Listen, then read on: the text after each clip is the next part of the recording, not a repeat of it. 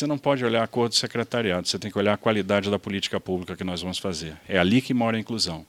Eu estou preocupado se o cotista da universidade vai ter condição de terminar seu curso. Eu estou preocupado com a pessoa que mora na favela, se ela vai ter o mercado de trabalho aberto. Eu estou preocupado se o jovem preto, se o jovem pobre vai ter acesso ao mercado de trabalho e para isso a gente vai criar o Jovem Aprendiz Paulista e isso é importante. Da redação do Jornal Zenorte, eu sou Adriano Castor e no podcast de hoje falaremos sobre a estrutura do novo governo do estado de São Paulo para 2023, quando o governador Tarcísio de Freitas já assumiu o comando comando do estado mais rico do país. Hoje é segunda-feira, dia 2 de janeiro de 2023 governador eleito do estado de São Paulo, Tarcísio de Freitas, definiu o time completo dos secretários que vão trabalhar nesta próxima gestão do governo estadual, que começou no último dia 1 de janeiro. Ao todo, serão 23 secretarias, entre elas a criação da Secretaria de Políticas para as Mulheres. Ou seja, o governador Tarcísio de Freitas vai manter o mesmo número de pastas que o governo anterior. O governador explicou como ficou a divisão do governo e tudo que foi apurado pela equipe de transição para o começo dos trabalhos. No início,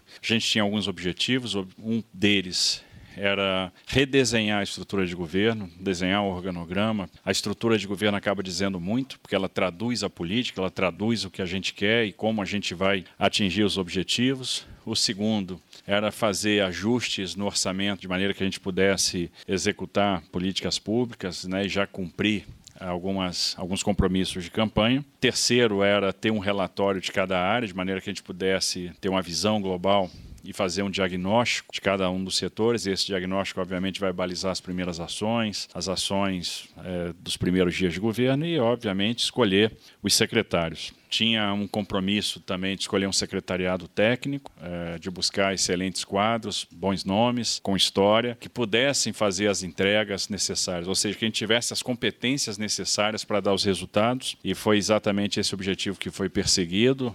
A gente conseguiu, tenho certeza, montar um grande time, um bom time. Estou muito seguro com o time que está sendo montado é, nessa, nessa oportunidade. E hoje nós estamos com o secretariado completo, time pronto para começar então os trabalhos. O governador explicou especificamente algumas alterações que irá realizar no seu secretariado, principalmente com as agências das regiões metropolitanas, CDHU, entre outras alterações. A gente vai terminar com o mesmo número de secretarias é, que o governo atual tem, 23 secretarias, vão ter uma secretaria especial algumas fusões que nós fizemos, a Secretaria de Ciência, Pesquisa e Desenvolvimento em Saúde, que acabou ficando na Secretaria de Saúde. Nós já tínhamos uma Secretaria de Infraestrutura e Meio Ambiente, então nós mantivemos essa secretaria juntas, mas fundimos né, a parte de transporte e logística numa secretaria que vai passar a se chamar Secretaria de Meio Ambiente, Infraestrutura e Logística. Uh, a, a Secretaria de Desenvolvimento Regional foi extinta, então as suas atribuições foram distribuídas, então uma parte está na Secretaria de Governo, outra parte vai para a nova Secretaria de Desenvolvimento Urbano e Habitação. Então, habitação ganha esse contorno de desenvolvimento urbano. Aquelas agências de fomento, as regiões metropolitanas, elas vão ficar na área de desenvolvimento urbano e habitação. E observe que o objetivo é a gente fazer o planejamento da região metropolitana. A região metropolitana não pode ser só um arranjo político-administrativo. Tem que efetivamente nos ajudar a desenhar políticas públicas, principalmente aquelas que interagem, né, que se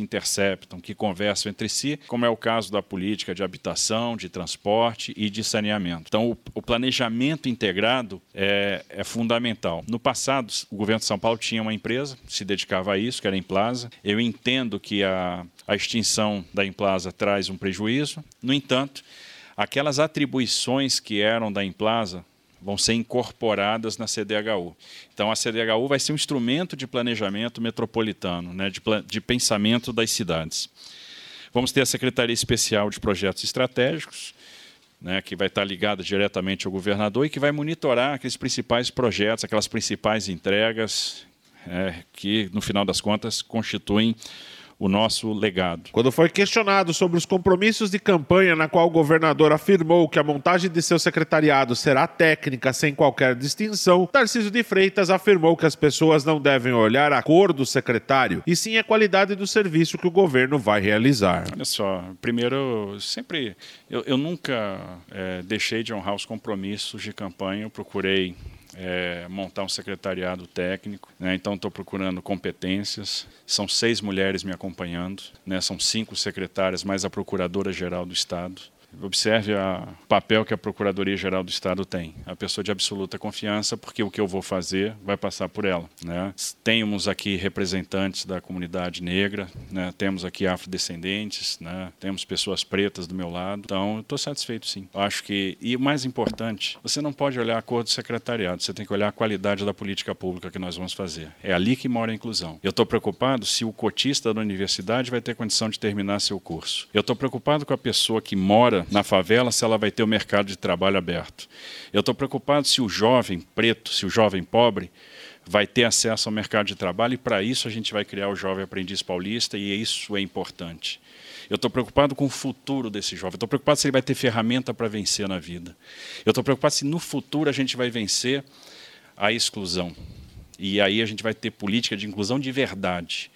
E isso é muito mais importante do que a cor do secretariado. O governador também falou sobre a privatização da Sabesp, que gostaria de contar com os funcionários na autarquia para poder realizar os trabalhos com a finalidade de diminuir custos para a população. Sabesp é uma eu vou dar uma sinalização para o mercado daquilo que a gente quer fazer com a empresa, que é inicialmente estudar com afinco a questão da privatização. Então eu vou ter perfis ligados à desestatização, ligados à privatização e com experiência é, no setor privado na área de saneamento. Então, alguns perfis aí estão sendo ventilados, ah, já foram até explorados aí pela imprensa, é, e a gente deve seguir mais ou menos nessa linha mesmo. Né? Uh, oportunamente, a gente vai montar a diretoria da Sabesp, pretendo aproveitar na diretoria quadros da própria empresa, porque tem lá excelentes quadros, e a discussão sobre privatização tem que ser uma discussão desapaixonada, né? porque o que, que a gente tem que buscar? O interesse do cidadão de São Paulo. Qual é o medo que o cidadão de São Paulo tem? Primeiro medo, é elevação de tarifa.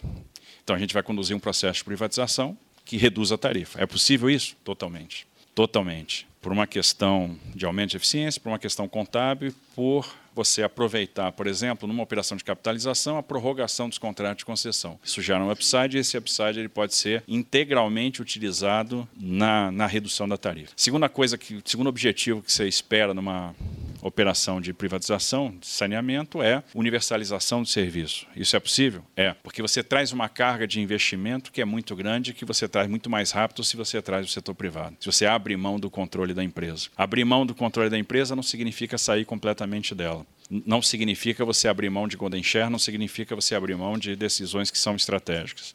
Então, isso tudo tem que ser é, contemplado. Além disso, o valor de outorga pode ser dividido entre Estado e municípios, isso daria recurso para investimento para prefeituras e mais, ser empregado, ser capturado no setor de saneamento, levando o saneamento onde a própria Sabesp ainda não presta serviço. Então isso é muito bom para o Estado. E a gente teria condição de antecipar a meta de universalização. Então essas são as hipóteses que a gente formula quando pretende é, estudar, por exemplo, a privatização da Sabesp. E eu tendo a achar que estudando isso com afinco a gente vai confirmar essas hipóteses confirmando essas hipóteses, aí é um trabalho de convencimento político que esse é o melhor, que isso é o melhor se fazer.